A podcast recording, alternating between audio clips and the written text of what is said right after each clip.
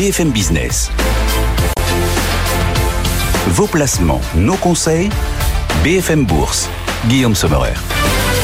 Réveillez l'investisseur qui sommeille en vous. Jusqu'à 18h, votre argent, vos investissements prennent les commandes de BFM Business. On vous accompagne pour encore une heure au rythme des marchés. Bienvenue à tous d'ailleurs si vous nous rejoignez en direct. Des marchés qui reculent aujourd'hui, qui reprennent enfin un peu de souffle. Moins 1,5% sur le CAC. On reste néanmoins au-delà des 7100 points. Malgré la respiration du jour, 7124 points aujourd'hui à Paris. Le TK Wall Street, les indices qui avaient ouvert dans le rouge restent mal orientés, mais on, voit la baisse euh, s'atténuer un petit peu. On a une baisse très modérée aujourd'hui. Le S&P 500 perd à peine 0,5%. Enfin, une respiration de marché quand même assez notable après ce début d'année incroyable que tous les investisseurs en bourse ont vécu. Le prétexte à cette respiration de marché, c'est sans doute la remontée des taux obligataires aujourd'hui. On a une remontée des taux, que ce soit aux États-Unis ou encore en, en Europe. Le 10 ans italien remonte un petit peu à 4,15 en ce moment. On voit le 10 ans français, le 10 ans allemand aussi remonter un peu. 10 ans français à 2,74. Et puis aux États-Unis, après l'incroyable rapport sur l'emploi publié vendredi, le 10 ans américain remonte aussi surtout les taux 2 ans. Les taux courts continuent de, remonter. Pour ce qui concerne le 10 ans, on est à 3,62. Donc, un retour euh, des tensions obligataires légères, de légères remontées de taux qui met un peu de pression sur les valeurs de croissance. Ce sont ces valeurs-là qui pèsent le plus sur les indices et qui expliquent en grande partie la baisse du jour. On vous le rappelle, moins 1,5% sur le CAC 40. On va en parler avec nos experts, bien sûr. Quelle perspective, quel potentiel sur les marchés. Nos coéquipiers du club. À écouter dans un instant, juste après avoir parcouru aussi le reste de l'info économique, de l'actu du jour. C'est Faiza qui nous rejoint, Faiza Younzi, pour parcourir donc l'ensemble de l'actu à 17h30 en direct. BFM Business, l'info éco. Elle a eu une hémorragie se poursuit dans l'attaque américaine. Cette fois-ci, c'est Dell qui supprime plus de 6600 emplois, soit 5% de ses effectifs.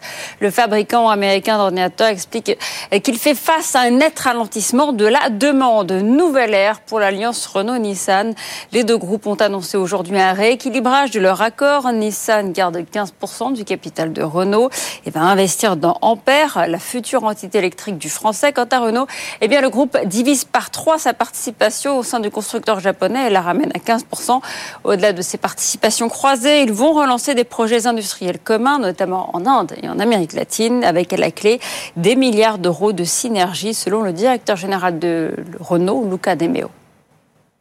Nous nous sommes mis euh, d'accord sur euh, la possibilité par Renault de euh, réduire cette participation, ce qui nous permettra de garder notre agilité et d'optimiser notre affectation du capital, sans nécessairement mettre à mal les efficacités et les synergies qui existent. Et Luca De Meo, le patron de Renault, sera l'invité exceptionnel demain matin à 8h30 de Good Morning Business. 2 milliards d'euros, c'est la somme que va rembourser RTE à ses clients d'ici le mois prochain. Et cela grâce à la forte hausse de ses recettes. La Creux précise que Enedis et les entreprises locales de distribution seront les principales bénéficiaires de ce, remboursement avec 400 clients industriels. Après le séisme meurtrier qui endeuille la Turquie la Syrie, le Kurdistan d'Irak suspend par sécurité ses exportations de pétrole via la Turquie. Ça représente 450 000 barils par jour. Total Energy signe au Danemark l'un des plus gros projets de stockage de CO2 en Europe. Le groupe français a obtenu deux permis pour explorer le potentiel d'enfouissement de CO2 à plus de 2 km sous le sol de la mer du Nord. Objectif, y piéger 5 millions de tonnes de CO2 par an à l'horizon 2030. La grogne continue au Royaume-Uni avec cette nouvelle grève historique dans le service de la santé. Infirmières et ambulanciers débrayent ensemble aujourd'hui. Ils sont mobilisés depuis deux mois pour revendiquer des augmentations de salaire euh, sur fond d'inflation galopante, mais aussi de crise du NHS, le système de santé publique britannique. Et en France, le mouvement de contestation contre la réforme des retraites reprend demain avec cette troisième journée de mobilisation. Le trafic va être fortement perturbé dans les transports en commun, dans les métros, les RER, mais aussi les TGV et les TER. Dans les aéroports, un vol sur cinq sera annulé à Orly. Cette grève va reprendre ensuite samedi prochain à la RATP, mais pas à la SNCF puisque ces syndicats appellent seulement à manifester. BFM Business, BFM Bourse, le club. Merci Faiza tout à l'heure pour euh, continuer de suivre l'actu en direct. Du côté des marchés, les signaux aujourd'hui sont un peu plus négatifs que lors des séances, des séances précédentes. Le CAC perd 1,5%. On va en parler tiens avec nos coéquipiers qui viennent de nous rejoindre. Jeanne Asraf Biton, bonsoir Jeanne. Bonsoir Guillaume. Bienvenue, responsable de la recherche et de la stratégie pour BFT IM. Stéphane Déo à nos côtés également ce soir. Bonsoir Stéphane. Bonsoir Guillaume. Directeur de la recherche stratégique monde pour Ostrom Asset Management. On a une respiration de marché aujourd'hui. Ça fait longtemps qu'on l'attend cette respiration de marché. C'est peut-être l'une des rares qu'on ait pu observer depuis le début de l'année, voire la première de cette ampleur, pas énorme, hein, mais quand même un CAC 40 qui recule d'un peu plus de 1,4% intéressant parce que on se demandait depuis le début de l'année si à chaque repli de marché, ceux qui ont raté la hausse en profiteraient du moindre repli pour revenir, ce qui limiterait le potentiel de baisse. Ça va être ça le test sans doute à travers la, la baisse, euh, la baisse du jour, la respiration euh, qu'on observe. Comment est-ce que vous la regardez cette baisse aujourd'hui, Jeanne? Écoutez, on a eu une, une, envolée des marchés quand même, que ce soit euh, actions ou obligataires depuis le début de l'année. Euh, sur l'idée d'un scénario presque parfait, hein, dans lequel on aurait euh, un ralentissement mais pas trop fort, euh, une décélération de l'inflation, et puis ben finalement, je pense que le marché réévalue la posture des banques centrales, euh, non pas que les banques centrales aient, changé de discours, on peut même dire que leur discours était relativement euh, un discours de soutien relativement accommodant, mais néanmoins elles insistent quand même pour dire que euh, rebaisser les taux prendra du temps et qu'elles vont s'assurer que les tensions sur le marché du travail se résorbent. Et le moins qu'on puisse dire, c'est que les chiffres de l'emploi vendredi aux États-Unis que vous avez évoqués euh, ont surpris, pas seulement par le chiffre lui-même de janvier, mais également par les révisions sur l'ensemble de l'année qui montrent que la dynamique de l'emploi a été très forte. Alors, toute la question, c'est que dans le même temps, on voit quand même la décélération des salaires mais elle est lente. Et au fond, les banquiers centraux ont, tendance à se dire, bien, c'est lent. Si on dessert trop vite, on a un risque de résurgence de l'inflation. Et là, ça deviendrait compliqué. Donc, je pense que les marchés réévaluent un peu on va dire peut-être pas tant le taux terminal auquel les banquiers centraux vont aller, mais plutôt la durée euh, à laquelle, pendant laquelle ils vont rester à ce taux euh, terminal. Et ça nous semble plutôt raisonnable. Et les marchés, enfin les banques centrales la semaine dernière se sont montrées, c'est vrai, vous le dites, un peu plus accommodantes que lors des réunions oui. précédentes. Euh, la Fed, Jérôme Powell parlant même de désinflation, ralentissant sa hausse de taux, passant de 50 à 25 points de base. Est-ce que la Fed se trouve prise à contre-pied par ce rapport incroyable sur l'emploi du mois de janvier?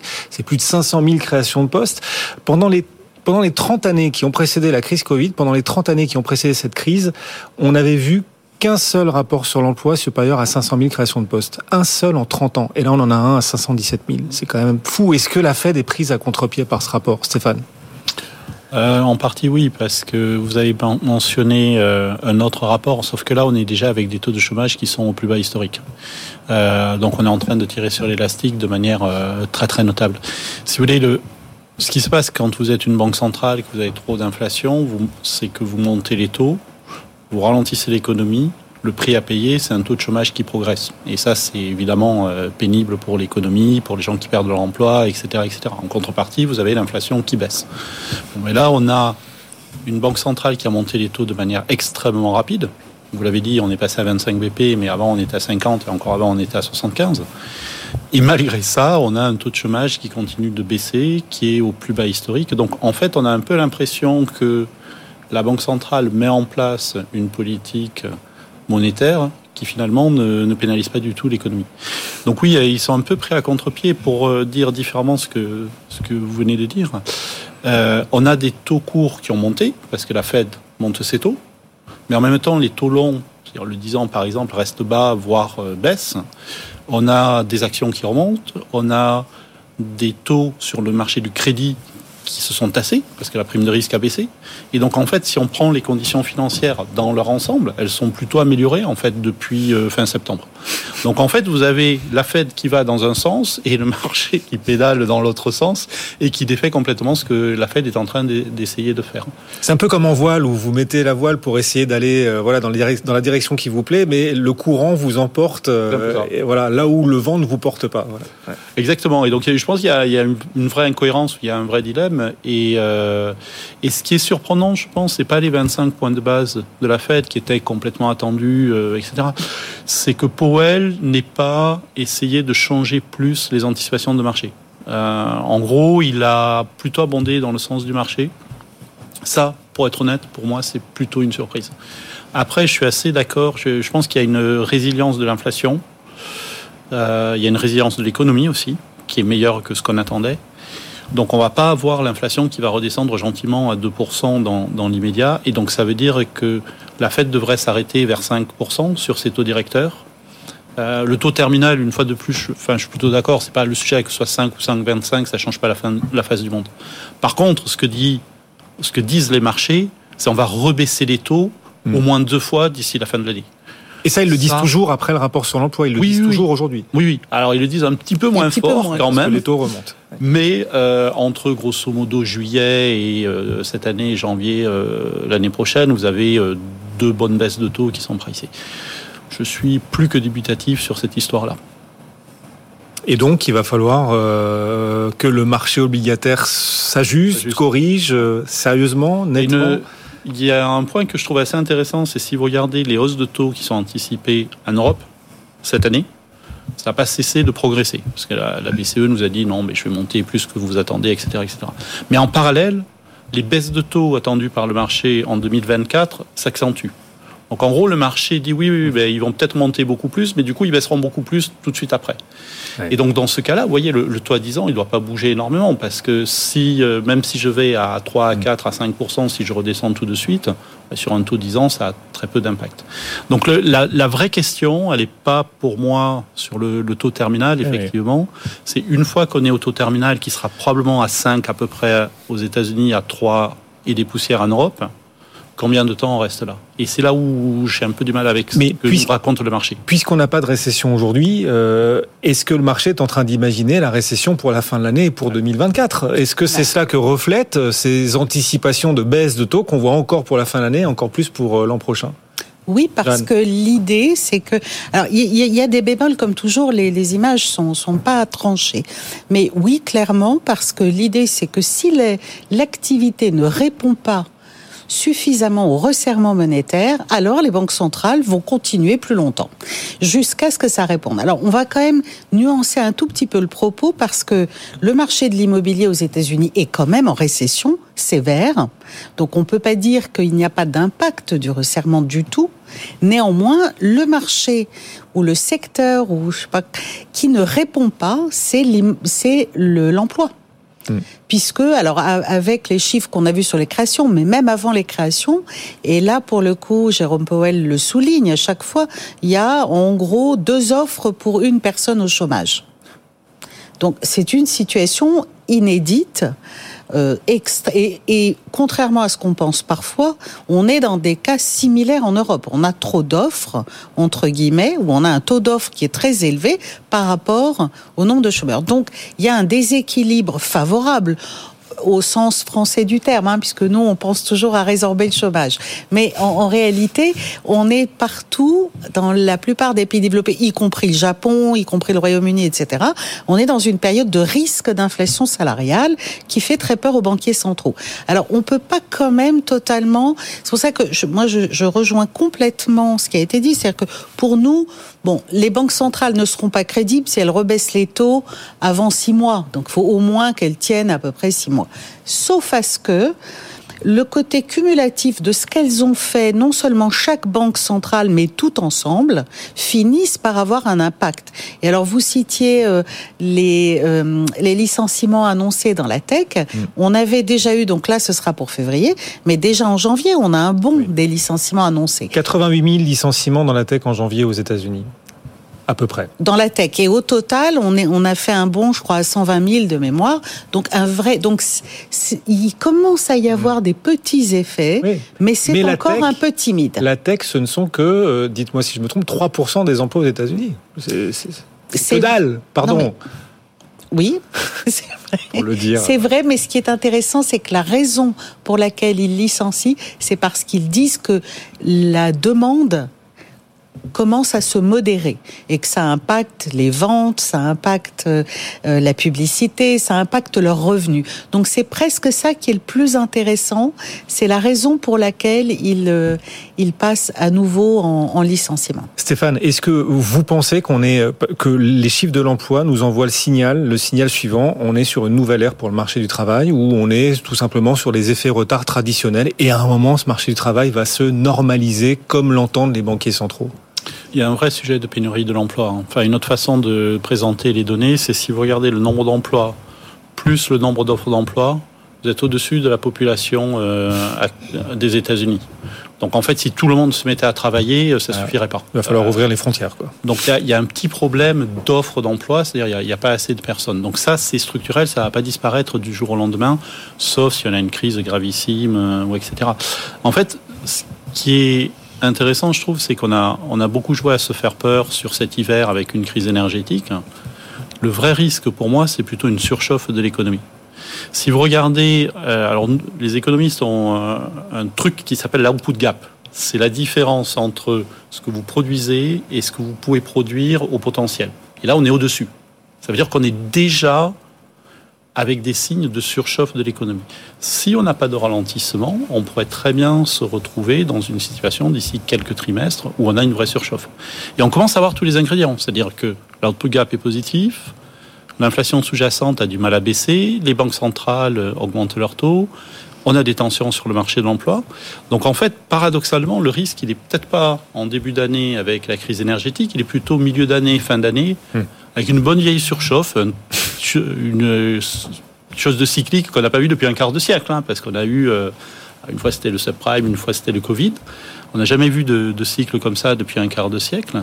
Mais cette histoire-là qui aurait paru il aberrante encore euh, il y a un mois ou deux, parce qu'on parlait tous de crise, enfin, un peu moins nous chez Ostrom, mais c'était l'état d'esprit. Ben, cette histoire de surchauffe, elle devient euh, finalement plausible en fin d'année. Et dans ce cas-là, c'est plus une histoire de banque centrale qui baisse les taux, c'est une histoire de banques centrales qui, qui sont obligées de remettre quelques hausses de taux en fin d'année parce que euh, l'inflation n'est pas contrôlée, etc., Et ça devient un scénario plausible, je pense. Bon, et donc sur les marchés, sans doute de nouveaux ajustements euh, à venir sur le marché obligataire, peut-être un peu trop optimiste encore sur euh, des baisses de taux à venir d'ici la fin de l'année de la part de, de la Fed. Vous n'y croyez manifestement pas, ni l'un ni l'autre, et on retiendra nos échanges. On va poursuivre nos échanges dans un instant aussi que pendant que les États-Unis tentent de résorber leur plein emploi, certains pays en Europe tentent au contraire de résorber leur chômage. Et on en est là aujourd'hui. On a ce plein emploi historique aux États-Unis, 3,4%. On a des taux de chômage supérieurs en Europe par rapport à ce qu'on observe aux États-Unis même si le taux de chômage en France est en train de baisser, en zone euro également, sur des plus bas depuis la création de la, statistique, et, mmh. et, les choses s'améliorent des deux côtés de l'Atlantique sur ce front-là. On va poursuivre nos échanges juste après, donc un coup d'œil à la séance américaine. On va rejoindre tout de suite, il est 17h19, en direct depuis New York, notre correspondante permanente Sabrina Qualiozzi. Bonsoir Sabrina, ravi de vous retrouver à nouveau. Et ces indices américains qui ouvrent la semaine plutôt du mauvais pied. Oui, petite baisse sur les trois indices américains pour démarrer cette nouvelle semaine, après avoir quand même bien grimpé depuis le début de l'année. Euh, c'est une hausse de 7% pour le S&P 500. Le Nasdaq a enchaîné cinq semaines de progression. On n'avait pas vu ça depuis le mois de novembre 2021. Euh, On euh, démarre donc cette semaine en, douceur. Petite baisse de 0,14%. 33 879 points pour le Dow Jones. Le S&P 500 cède 0,37%. Le Nasdaq de son côté perd 0,47%. On est à 11 900 50 points dans une semaine euh, marquée de nouveau par de grands rendez-vous. Le discours de Jérôme Powell demain à surveiller. Euh, il doit s'exprimer euh, sur l'économie américaine. Ça sera intéressant de voir, notamment surtout après les bons chiffres de l'emploi vendredi dernier, quelle sera la tonalité de, de Jérôme Powell? vous avez également encore beaucoup de rendez-vous au chapitre des entreprises avec des publications dans toute une série de, de secteurs différents. Vous avez Pinterest ce soir après la clôture, il y aura Hertz également sur le devant de la scène, Uber, Disney, Mattel, et puis à surveiller également les résultats trimestriels de Pepsi ou encore de PayPal. Ce sera ce, ce jeudi. D'ailleurs, PayPal, avec le titre qui réagit à un commentaire d'analyste, Raymond James, qui a baissé sa recommandation passant de surpondéré à neutre, prudence avant la publication justement de ses résultats et après avoir bien grimpé aussi depuis le début de l'année. Hein. C'est un gain de 20% pour le titre PayPal. PayPal qui est actuellement en baisse de 3,25%. Dell, Dell qui à son tour annonce des licenciements, un peu plus de 6500 employés concernés, 5% des effectifs en raison de la baisse de la demande pour ordinateurs personnels. Dell recule de 4% actuellement. On est sur les plus bas niveaux euh, de, la séance, un petit peu plus de 40 dollars 52. Et puis au chapitre des résultats, Tyson Foods, spécialiste de la viande, qui a publié des chiffres décevants, inférieurs aux attentes sur son trimestre écoulé. Le marché sanctionne. On perd un peu plus euh, de 4% là aussi sur ce titre. En attendant ce soir, Pinterest qui est en hausse, plus 1% confiance avant la publication des, résultats trimestriels. Ce sera mm. bien sûr à surveiller en après-bourse. En attendant, on est en repli léger sur les trois indices américains. Le Dow Jones perd 0,17%, le S&P 500 0,4% et le Nasdaq affiche un repli de 0,5% à la mi-séance. Merci Sabrina. À tout à l'heure pour la suite de cette séance américaine sur BFM Business depuis New York. Le CAC 40 est en repli. On est à 13 minutes de la clôture, moins 1,3%. Respiration là sur les indices euh, aux États-Unis. Sabrina nous le disait. Et ici en Europe, puisque l'Eurostock 50 aussi recule d'un 1,2%. On en parle ce soir avec Stéphane Déo pour Ostrom AM et Jeanne Asraf Diton pour BFT IM. L'incroyable début d'année qu'on vient de vivre là sur euh, les marchés, Stéphane, il vous met mal à l'aise ou vous vous dites en termes de valorisation, oui, c'est remonté très vite sur les indices, mais en termes de valorisation, il n'y a rien d'absolument excessif. Hein. Comment est-ce que vous regardez les choses? Est-ce que le, niveau aussi pose problème, le niveau de marché désormais? Euh, On est un peu à la limite du hors-jeu là quand même. C'est-à-dire que moi, mon point de vue, c'est qu'en septembre, très clairement, on avait des valorisations qui étaient beaucoup trop basses. On attendait la fin du monde. Euh, enfin, c'était, euh, il y a une prime de risque qui était excessive. Ça, on en a parlé plein de fois. pour vous donner un exemple, le taux de défaut qui était attendu sur le high yield, donc les entreprises de mauvaise qualité, était à 40%. Donc c'était euh, en comparaison, la crise des subprimes était la roupie de Sansonnet. Donc il y avait un niveau de pessimisme qui était totalement déraisonnable à notre avis. On a corrigé ça. Je pense que la performance des actifs risqués continue, mais pour des raisons différentes. C'est que il y a beaucoup d'investisseurs qui ont raté ce rebond. Euh, tous les signes montrent qu'il y a encore énormément de liquidités disponibles. Euh, je regarde par exemple la performance des hedge funds qui ont sous-performé, qui sont sous-investis. Donc on a un petit peu l'impression que tous ces gens-là essayent de remonter dans le train petit à petit. Et donc c'est plus du tout le même argument. Il y a 3-4 mois, l'idée c'était les marchés ont un scénario en tête qui est beaucoup trop pessimiste, donc il faut normaliser. Cette normalisation, elle est faite. Donc l'argument de valorisation extrêmement faible, il a disparu pour moi. On est maintenant sur une situation où, d'après mes modèles, les valorisations sont un petit peu tendues. Donc ça commence à être sur des niveaux euh, difficiles à justifier. Mais une fois de plus, tant que l'économie tient, il n'y a pas vraiment de raison de, correction. Le, le problème, pour moi, il est de deux ordres. Un, on pense qu'il y a encore beaucoup de liquidités donc beaucoup de gens qui vont rentrer. Pour vous, c'est un problème. Et si oui, parce que si on refait 5 à 10% là, par contre, il faudra vraiment faire très, très attention. Et le deuxième problème, c'est que si on a raison avec un scénario central où vous n'avez pas de récession, où l'économie euh, a une croissance très molle, mais tient, ben, les actions sont grosso, enfin les actifs risqués sont grosso modo là où ils doivent être, à, peu de choses près. Par contre, s'il y a le moindre problème, on est très très mal protégé à la baisse. Donc vous êtes dans une situation où si ça monte, ça montera un petit peu, ce qui est le scénario central à notre avis. Par contre, si ça baisse, euh, ça peut baisser euh, très très violemment. Et c'est là où moi je suis beaucoup moins confortable en fait. Jeanne, même chose, euh, peu, confortable sur les niveaux de marché, surtout quand on regarde les publications des entreprises. Euh, aux États-Unis, on a une baisse des chiffres d'affaires, mais Wall Street qui progresse fortement depuis le début de l'année. En Europe, c'est pareil, on a un ralentissement des dynamiques de chiffre d'affaires, mais des marchés qui, qui explosent euh, à la hausse. Ça vous semble excessif de la part des indices actions ou en termes de valorisation, bah, finalement, on price tout simplement le fait qu'on n'ira pas vers le pire. On craignait le pire, on n'ira pas vers la récession, pas de forte récession, et donc il est normal de voir les marchés remonter si vite. Oui, mais comme vous l'avez dit, ils ont remonté.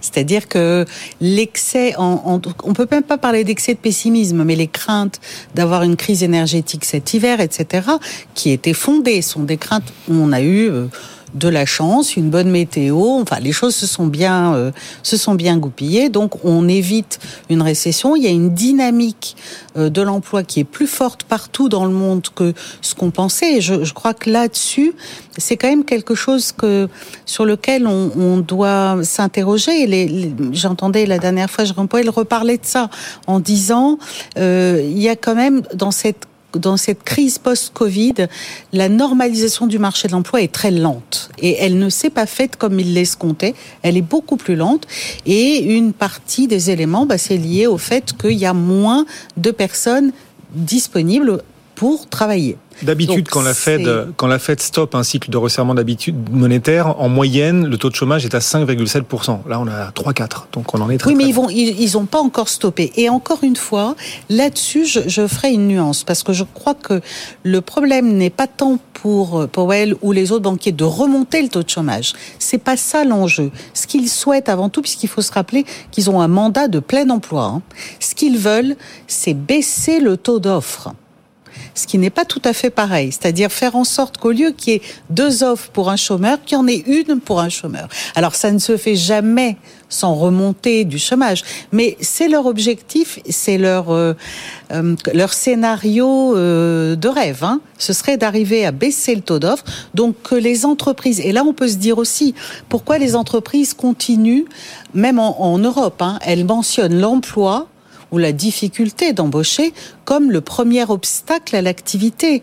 Dans les services européens, c'était l'enquête de janvier, c'est mentionné comme, et de loin, c'est le premier obstacle. C'est pas la demande, c'est pas les conditions financières. Ils disent bien qu'ils n'arrivent pas. Bon, on peut se dire pourquoi les entreprises continuent d'être tellement désireuses. On peut se dire que la crise du Covid ou l'après a marqué les esprits dans le sens que, ayant vécu une pénurie de main d'œuvre ou de main d'œuvre qualifiée dans des marchés comme la France ou autres, ben, elles ne veulent pas courir le risque. Alors c'est une possibilité, mais je pense que c'est ce qu'elles veulent avant tout faire, c'est non pas tant baisser, augmenter pardon, le taux de chômage que de baisser le taux d'offre.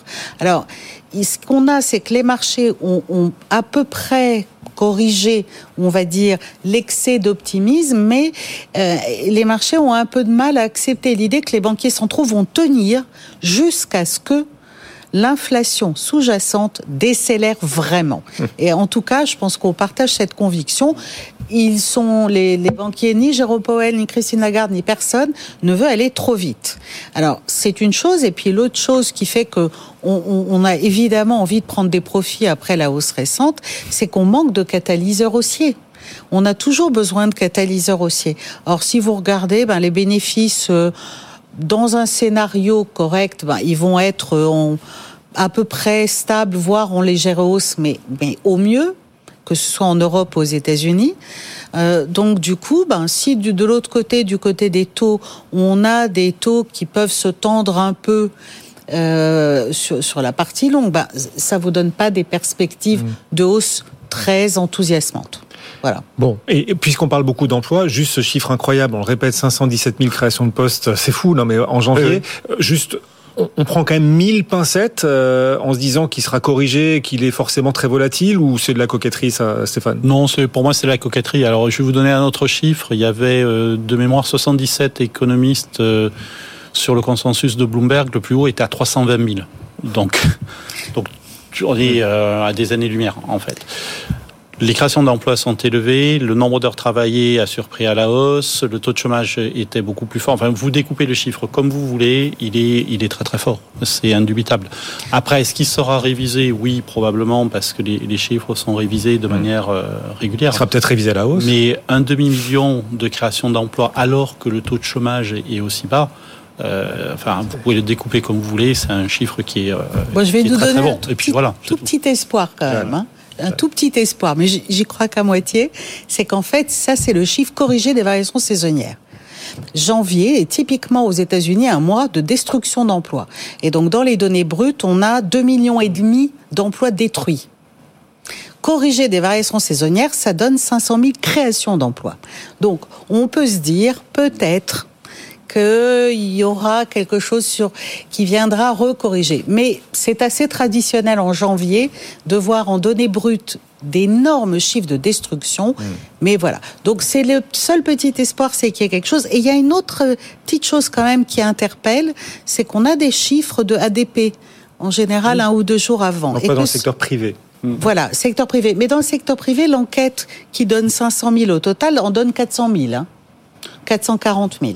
Donc on peut comparer. Donc 440 000 et cette enquête ADP ben, nous en donne 100 000.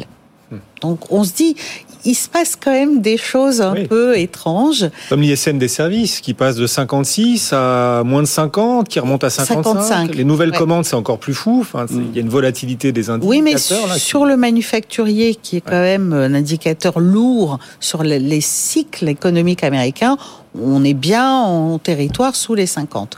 Donc euh, on, a besoin d'un peu de temps pour confirmer parce qu'on est quand même dans une période particulière euh, mm. euh, post-Covid qui reste particulière. Et viendra s'ajouter la réouverture chinoise et ses impacts. On aura mille fois l'occasion d'en parler ensemble. Merci à tous les deux de nous avoir accompagnés. Stéphane Déo, directeur de la recherche stratégique Monde d'Ostrom AM et Jeanne Asraf Biton, responsable de la recherche et de la stratégie de BFTIM, étaient nos coéquipiers du club ce soir. Merci. Dans un instant, la clôture des marchés, on va la suivre, on va la vivre en direct. On va rejoindre Aude Kersulek depuis la tour Euronext. On est à 3 minutes de cette clôture. Le CAC 40 est en repli pour l'instant d'un peu plus d'1,3%. On va vivre cette clôture donc grâce à Aude en direct juste après la pause. À tout de suite. 17h35, on est ensemble en direct pour la clôture des marchés sur BFM Business. On va rejoindre tout de suite depuis la salle de contrôle du CAC 40, Aude Kersulek. Rebonsoir Aude, comment le CAC 40, les marchés européens, terminent-ils cette première séance de la semaine? Bah, une séance un peu euh, morne. Hein. En tout cas, ça c'est une baisse ce soir de 1,3%, 7137 points. On n'a pas de hausse ce soir. Hein. C'est une toute petite hausse. Allez, pour Renault, 0,28%. C'est vraiment histoire de marquer le coup. Un Renault, euh, journée importante hein, pour l'alliance Renault-Nissan. Donc, allez, les investisseurs qui euh, lui ont accordé une petite faveur parce que sinon, eh bien, le reste des valeurs est en rouge. Et c'est même du rouge vif d'ailleurs, quand même, pour les valeurs de croissance a commencé par Kering qui perd 3,7%, de même ArcelorMittal 3,7% ou Publicis plus de 3%. On a quand même une baisse marquée euh, de ces valeurs qui sont exposées euh, à la Chine parce qu'on revoit des tensions euh, diplomatiques qui refont surface après cette histoire du ballon chinois. Le luxe, Hermès et Silor qui perd 2% également. Et puis si on va faire un petit tour du côté du SPF, on a encore des baisses marquées sur Orpea 17%, moins 17% aux solutions 30, moins 8%. Et puis, euh, une des flambées de la journée, c'est Rothschild Co, plus 16,7% à 47 euros. Après l'annonce hein, de ce retrait prochain de la côte et surtout de ce rachat euh, donc des actions au prix de 48 euros. Donc des marchés européens dans le rouge, moins 1,3% pour le CAC 40, moins 1,2% pour l'Eurostox et moins 0,8% pour le DAX. On termine donc à 7137 points ce soir. Guillaume.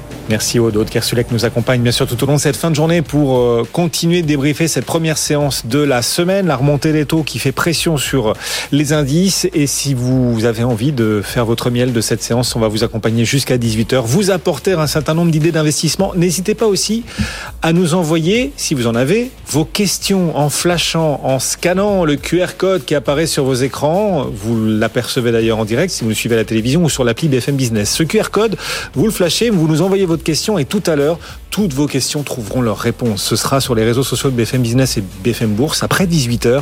Grâce à Amaury de Tonquédec et son expert, le grand débrief, Amaury transmettra vos questions, celles que vous allez scanner là en flashant ce QR code. Et donc tout à l'heure, notre expert tentera d'y répondre en direct sur nos réseaux sociaux. Vous pouvez aussi, si vous nous suivez à la radio par exemple, nous envoyer vos questions par mail à l'adresse bfmbourse.bfmbusiness.fr.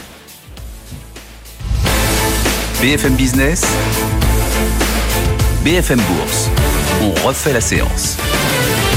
Grâce ce soir à Eric Lewin, il vient de nous rejoindre, rédacteur en chef des publications Zagora. Bonsoir Eric. Bonsoir mon cher Guillaume. Bienvenue Eric.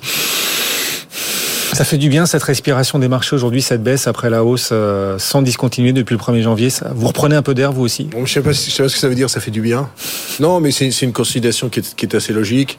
Maintenant, je crois qu'il n'y a rien d'horrible. Quand on voit même la tension sur les taux, on a pris quoi de 10 points de base en l'espace de, quelques séances, aussi bien aux États-Unis qu'en Europe. Il n'y a rien de dramatique. Mais c'est vrai que jusqu'à vendredi 14h29, on était dans un océan de bonheur avec des réunions de banque centrale où finalement on se disait qu'il y aurait plus tellement de hausse des taux. Les résultats sont, de la semaine dernière sont, ont été plutôt tous assez bons. Même Apple qui n'était pas très bon, était en hausse de 5% après ses résultats.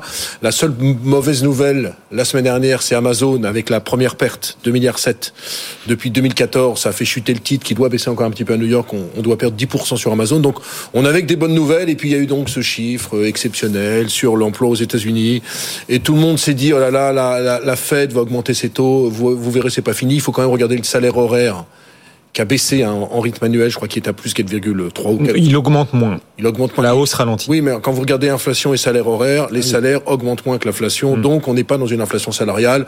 Alors on, on, se sert de ce prétexte, on se sert aussi du prétexte du ballon dirigeable, Hindenburg qui a explosé, etc., etc. Bon, on, on, a toutes les raisons, on a toutes les raisons de, de, baisser, de consolider. Quand on regarde depuis le début de l'année, on gagne encore 10% Guillaume.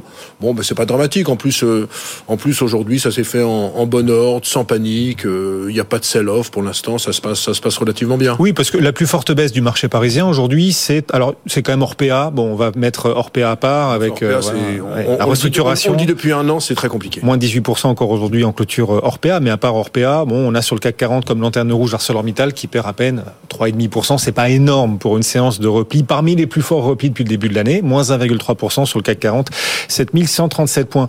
Vous parlez du ballon et ce, ce, renforcement, ce regain de tension entre Washington et Pékin, vous vous dites quoi? Vous vous dites ce ballon, c'est un, prétexte justement pour les prises de bénéfices. Ça participe à encourager les prises de bénéfices. Ça frappe shit, ça va se dégonfler au sens propre d'ailleurs peut-être aussi. Ça, ça, ça n'a pas l'air d'inquiéter ni Wall Street ni, personne. Hein. Même sur l'euro dollar, on On est entre 1,07 et 1,08. Donc euh, non, pour moi pour l'instant c'est un épiphénomène. Alors bon, on a un petit peu vendu. Les gens disent oui à cause de ça. Euh, la Chine, ça va aller mal donc mmh. il faut vendre les valeurs de luxe. Mais enfin, les valeurs de luxe ont tellement monté en l'espace d'un mois que, en fait, vous savez, parfois quand des marchés baissent, on, on trouve n'importe quel prétexte. Et en fait, c'est parce que les boîtes sont un peu chères et elles doivent consolider. Donc c'est ce qu'on voit avec Kering. Est-ce que c'est si grave que ça? Je, je, je, crois pas pour l'instant. Non, en réalité, euh, on va rentrer dans les, les, publications françaises de plus en plus et on verra si finalement les publications sont au rendez-vous. Mais pour l'instant, je trouve que la consolidation. Moi, j'avais dit qu'on devrait perdre entre 300 et 400 points. La semaine dernière, on était quasiment au même niveau. Voilà quoi si on perd encore 200, 250 points par rapport au niveau actuel, il n'y a rien de scandaleux. Ouais, ouais. Et il sera intéressant de voir s'il si y a beaucoup d'acheteurs dans cette baisse, puisque certains ont raté la hausse et se disaient peut-être ah je vais profiter du moins de la moindre respiration pour revenir. On va voir si c'est le cas et si cette baisse euh, du jour de cette clôture euh, est mise à profit dès demain. Ce sera intéressant à regarder. Vous le disiez, on aura pas mal de publications encore à suivre cette semaine. Pour le coup, en France, ça y est, ça accélère vraiment ça les publications. Euh, on a les banques, BNP, Société Générale, Crédit Agricole, on a ArcelorMittal, on a L'Oréal, on a Vinci, on a Unibail, on a aussi Total Energy qui est publié cette semaine. Bon alors Total Énergie, intéressant de savoir quel sera le profit euh, faramineux, phénoménal qui vont nous sortir, et surtout dans les renouvelables. Moi, j'ai envie de d'en savoir un peu plus sur la stratégie dans, dans, dans, les renouvelables, où ils en sont. Les banques, ce qui serait intéressant, c'est de voir comment les banques françaises vont s'en sortir par rapport à leurs homologues européennes. Vous avez vu que la semaine dernière, Unicredit, Banco des Santander, Deutsche Bank ont sorti plutôt de bons résultats. Mais attention, Deutsche Bank un peu moyen. Mais... Non, mais c'était comme c'était alors ça a baissé après, mais c'était c'était quand même une bonne séquence. Les banques françaises, la problématique, la problématique notamment pour les ménages, c'est qu'on est on est toujours à, taux fixe alors qu'en Europe c'est à taux variable, donc ils profitent pas de la remontée des taux. Euh, maintenant, ça marche plutôt bien en, banque d'investissement. Je crois que sur les, sur les dérivés, comme euh, il y a beaucoup d'entreprises qui ont, qu pu se couvrir, ça devrait bien marcher. Et puis, comme les marchés n'ont pas été exceptionnels, qu'ont fait les entreprises comme elles ne faisaient pas d'augmentation de capital l'an dernier, elles ont eu recours à des emprunts bancaires. Donc, a priori, le secteur bancaire devrait bien se tenir. C'est quand même un secteur qui reste, mais on le dit année après année. On pourrait prendre ma chronique, ma rubrique la semaine prochaine à dupliquer. Sont des valeurs pas très chères. Euh, et ça vaut entre 6 et 8 fois. Et puis la valeur que je regarderai de près, c'est L'Oréal, Vous vous rappelez que la dernière publication, je crois que c'était en octobre, c'était pas génial, notamment sur le luxe et notamment sur la Chine. Ça serait intéressant de voir euh, s'ils s'en sortent mieux et surtout quels sont euh, quels sont leurs, leurs commentaires sur un titre quand même qui commence à être cher. Ça vaut entre 25 et 27 fois les bénéfices. Oui, pour du luxe, c'est moyennement Non, cher. est-ce que c'est vraiment du luxe? Ah, C'est vrai que la division luxe Ouais. est la première contribution, mais est-ce que c'est vraiment du luxe? C'est pas du pur luxe comme, comme Hermès. Donc disons que c'est- un mix entre les deux. Voilà ce que je, je, je surveillerai de, de, de, de près. L'Oréal qui publiera jeudi. Les banques, les trois grandes banques françaises annonceront aussi cette semaine leurs résultats et Total Energy, vous, vous le disiez. Et Renault. Renault, ce soir, parmi les valeurs qu'il fallait surveiller et qui, in extremis, en clôture, termine Eric dans le vert alors que le CAC 40 a perdu 1,3%. Renault a gagné 0,3%. Ça y est, on connaît maintenant les détails de l'alliance, euh, du futur de l'alliance avec euh, Nissan. Je vous vois lever les Ouais, yeux au ciel. 15-15, bon 15-15. euh, Le Renault- marché a acheté. Le marché n'a pas acheté du tout aujourd'hui. Non, non, en fait, c'est un non-even complet. Ce qu'on a besoin de savoir, c'est quand est-ce que Ampère, alors on nous parle du deuxième semestre, qui est la division euh, de tout ce qui est l'hybride et les, moteurs, et les batteries et les moteurs euh, électriques, pardon. Oui. Quand est-ce que ça va être introduit en bourse? Pas avant le deuxième semestre. Pas avant le deuxième semestre. Quelle valorisation? On n'en sait pas plus. Moi, j'ai envie de dire que le l'avancée du jour, je crois que c'était une réunion qui avait lieu à Londres, euh, aujourd'hui permet finalement de, de, décri- de détricoter un, un système un petit peu complexe, d'apaiser les relations et peut-être à terme préparer une sortie de l'un ou de l'autre partenaire. Voilà. Alors c'est vrai que là, il y a des avancées. Ils ont parlé en Amérique latine et en Inde qu'il va y avoir des espèces de joint venture. Voilà, mais il n'y a pas d'impact boursier aujourd'hui. Bah, c'est- quand même. Non, vous êtes gonflé, franchement. Aujourd'hui, il n'y a rien. Renault signe une des plus fortes hausses du CAC depuis le début de l'année. Ah et, oui. et aujourd'hui, dans une séance de baisse, progresse encore de 0,3%. Non, non, oui, enfin la Il y a- séance il se du passe jour, un plus- truc, il y a un non, truc. non, il se passe rien, il se passe rien. Il se passe rien. Et puis Renault était super en retard quand même de, depuis des années. C'est vrai que Luca Di Meo, euh, que vous recevrez, je crois, demain, Dans la fait matinale. un excellent travail par rapport aux années et surtout a, a réussi à améliorer leur rentabilité opérationnelle. Donc c'est ce qu'ont acheté les investisseurs depuis un an, avec en plus depuis un mois euh, un intérêt des investisseurs pour la value. Vous voyez que Stellantis aussi est autour des 15 euros et a dû gagner une quinzaine de pourcents en l'espace d'un mois. Donc c'est pas un phénomène spécifique à Renault. Encore une fois, l'histoire du jour, c'est simplement politique. C'est-à-dire qu'il fallait qu'on trouve un accord parce que c'était super compliqué. Ils ont trouvé cet accord. Attendons de voir maintenant quand est-ce qu'on cote quand même cette division électrique. Effectivement, ce nouvel accord nous permettra de regagner de. Voilà ce que dit Luca De Meo, le directeur général de. Renault. Bon, il va pas dire l'inverse en même temps. Ouais. Et il sera effectivement demain matin. Non, mais il n'y a pas un impact énorme boursier. Alors vous avez Demain matin, l'invité de 0,3. BFM Business. Oui, ben plus 0,3, ça fait de Renault la plus forte hausse ce soir du CAC 40, Eric. Ouais, mais enfin dans une séance. Mais moi, j'ai du mal, si vous voulez, à. Vous vous rappelez, c'est comme la semaine dernière, euh, vous étiez un peu excité, mon cher Guillaume. L'euro était à 1,10 en disant Ah alors, Eric, euh, quelles sont les valeurs qui profitent d'un euro à 1,10 Je vous ai dit faites gaffe, etc. Parce que la semaine prochaine, c'est l'inverse. Maintenant, on vaut aujourd'hui un 1,0750.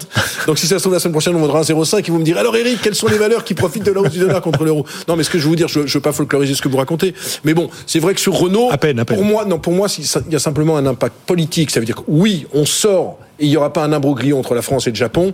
Et deuxièmement, ça prépare peut-être le terrain à, à des relations qui seront différentes. Voilà. Bon, après avoir folklorisé les propos, on va, on va, on va faire du Dallas, là. Dallas, vous vous souvenez la série? Euraseo le- Il y a des soucis Ouais. du rififi dans le management. Ouais, pour... Euraseo perd 2% en clôture ce soir. Est-ce que c'est un point d'entrée d'après vous, Eric, pour l'investisseur? Écoutez, ouais, c'est un, un beau dossier. Alors, ce qu'il faut comprendre quand même, c'est l'éviction de la pauvre Virginie Morgon, qui, de toute façon, j'étais sur le site internet, elle a déjà disparu euh, du site internet Euraseo. J'ai j'ai été voir. Moi, je trouve que c'est bon. Après, moi, j'ai pas, j'ai pas jugé. Je, je crois que c'est elle quand même qui, en 2011, avait fait rentrer Euraseo dans Montclair ils avaient fait quand même une, très belle success story. Bon, ce qui, est à noter, c'est que c'est vrai que la famille Decaux était intervenue en tant que chevalier blanc il y a cinq ans reprenant la participation du Crédit Agricole, c'était le premier actionnaire. Et c'est vrai que depuis le décès de Michel David Veil, qui était un peu la, la figure de chez Lazare, ils avaient un petit peu plus des coups des franches. Ils étaient rentrés à 70 euros. Depuis, l'ac- depuis 5 ans, l'action a baissé, puisqu'elle vaut autour de 62-63 euros. Est-ce qu'on, est-ce qu'il faut dire du mal de Virginie Morgan en disant qu'elle a mal géré? Je suis pas sûr parce que je crois que maintenant il y a plus de 30 milliards d'actifs sous gestion. Euh, ça arrive, ça arrive dans beaucoup de, de, de conseils d'administration où parfois vous faites sauter un parce que Ça se passait pas mal avec Deco, notamment. Ça se passait mal avec Deco. Bon, c'est un, c'est un peu intuitu personné. Après, sur les rémunérations, j'ai rien à dire de spécial. L'action Euraseo, pour moi, il y a un actif supérieur à 100 euros. A priori, c'est quand même une boîte qui est assez bien gérée. Il y a peut-être un point d'entrée, mais on voit tous que c'est pas le genre de dossier qui excite les investisseurs. Tout ce qui est fonds d'investissement, il y a un autre fonds qui est coté à Paris qui s'appelle Antin Infrastructure, mhm. qui est spécialisé dans l'infrastructure. Lui aussi ne passionne pas les foules. J'ai l'impression que tout ce qui est un peu euh, fonds de private equity en bourse a du mal, mais Euraseo, ça, ça peut être intéressant euh, comme dossier en tout cas.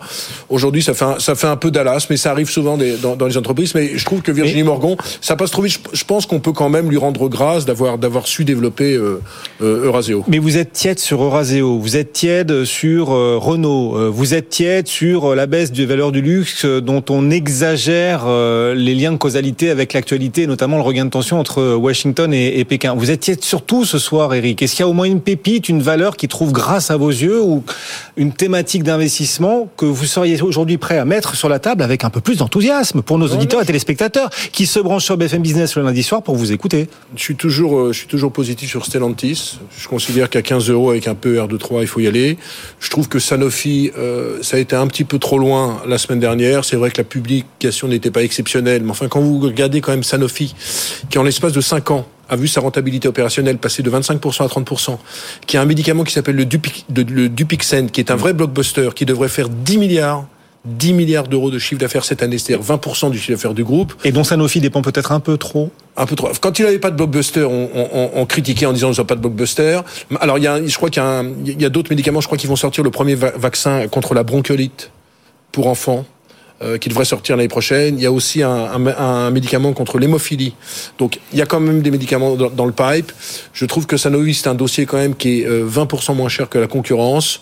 Ça vaut 10 fois les bénéfices. Donc moi, Sanofi, je considère que c'est peut-être encore euh, le moment de racheter parce que ça me paraît être un dossier euh, quand même très intéressant. Donc non, il y a des dossiers sur lesquels je suis positif, mais quand vous, quand vous voyez les, les, les performances euh, depuis le début de l'année, notamment au sein du CAC 40. Bon, il y a encore si Dassault Systèmes. Je trouve que la publication de Dassault Systèmes, où il monte en puissance dans la santé la semaine dernière, qui devient la division avec la plus forte croissance, je pense que Dassault Systèmes, il y a encore de l'argent à gagner sur ce dossier. Non, il reste quelques, il reste quelques pépites, mais je préférais qu'on respire un petit peu. Ok, oui, c'est ce que j'allais vous dire parce qu'en proposant Sanofi aujourd'hui, je me disais, euh, Eric Lewin est en train de devenir plus défensif à nous. Après la hausse des marchés depuis le début de l'année, c'est un choix défensif Sanofi. Ben, en fait, la hausse des marchés, c'est quand même depuis fin octobre, ça fait plus de 25%. Enfin, donc c'est un peu normal qu'à un moment ou un autre, euh, on, on, on, corrige. Donc, c'est pas que je suis défensif, mais je, je considère que Sanofi n'est pas très très cher au, au, cours actuel. Mais vous savez, vous pouvez prendre des prises de bénéfices, par exemple sur le luxe, sans être négatif sur le luxe, parce que les gens font tout un amalgame.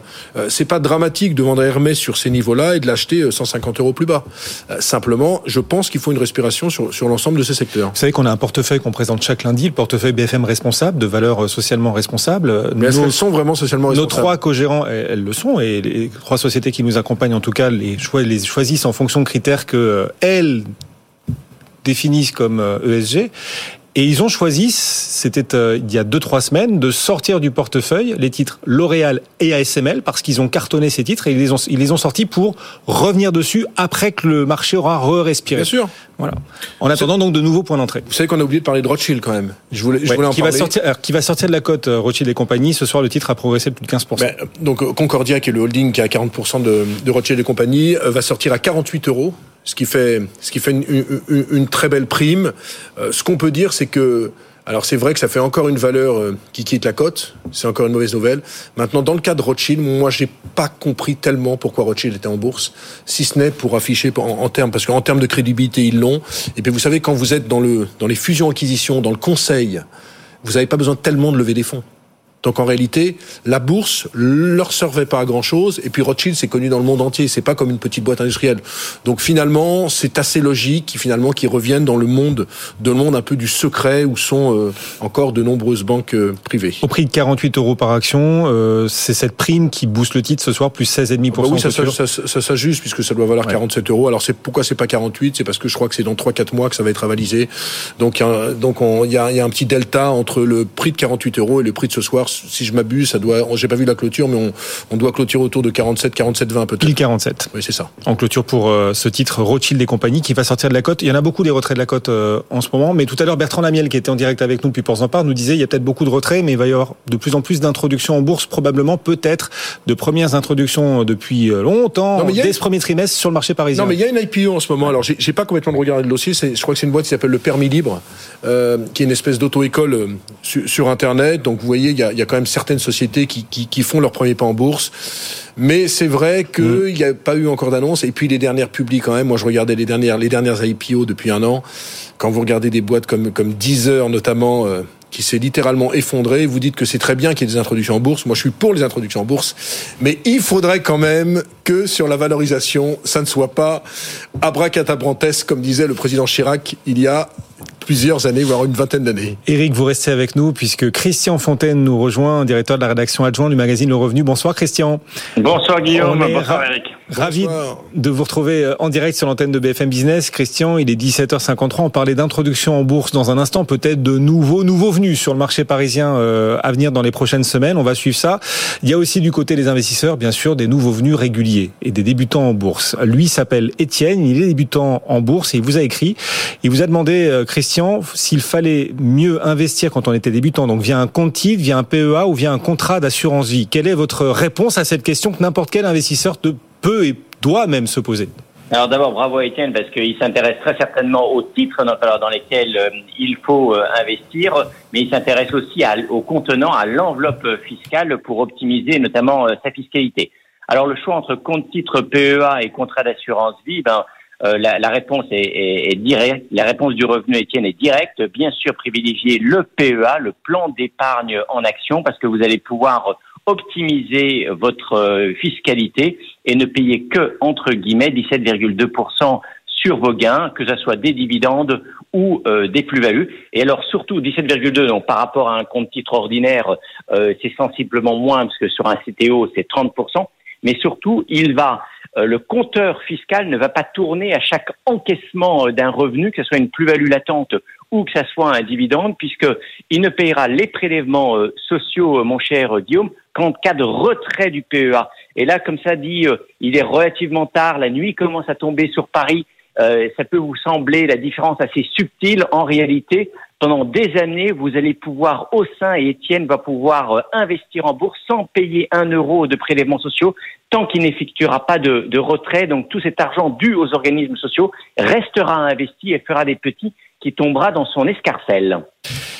Qui dit avantages fiscaux dit néanmoins conditions à remplir, Christian? Alors bien sûr, bon, la, la, la première condition, vous, vous, la, vous la connaissez, c'est qu'il doit conserver son PEA donc pendant 5 ans. Mais 5 ans, c'est quoi? C'est c'est la durée minimale d'un investissement en bourse. Donc vous voyez, c'est pas vraiment une contrainte.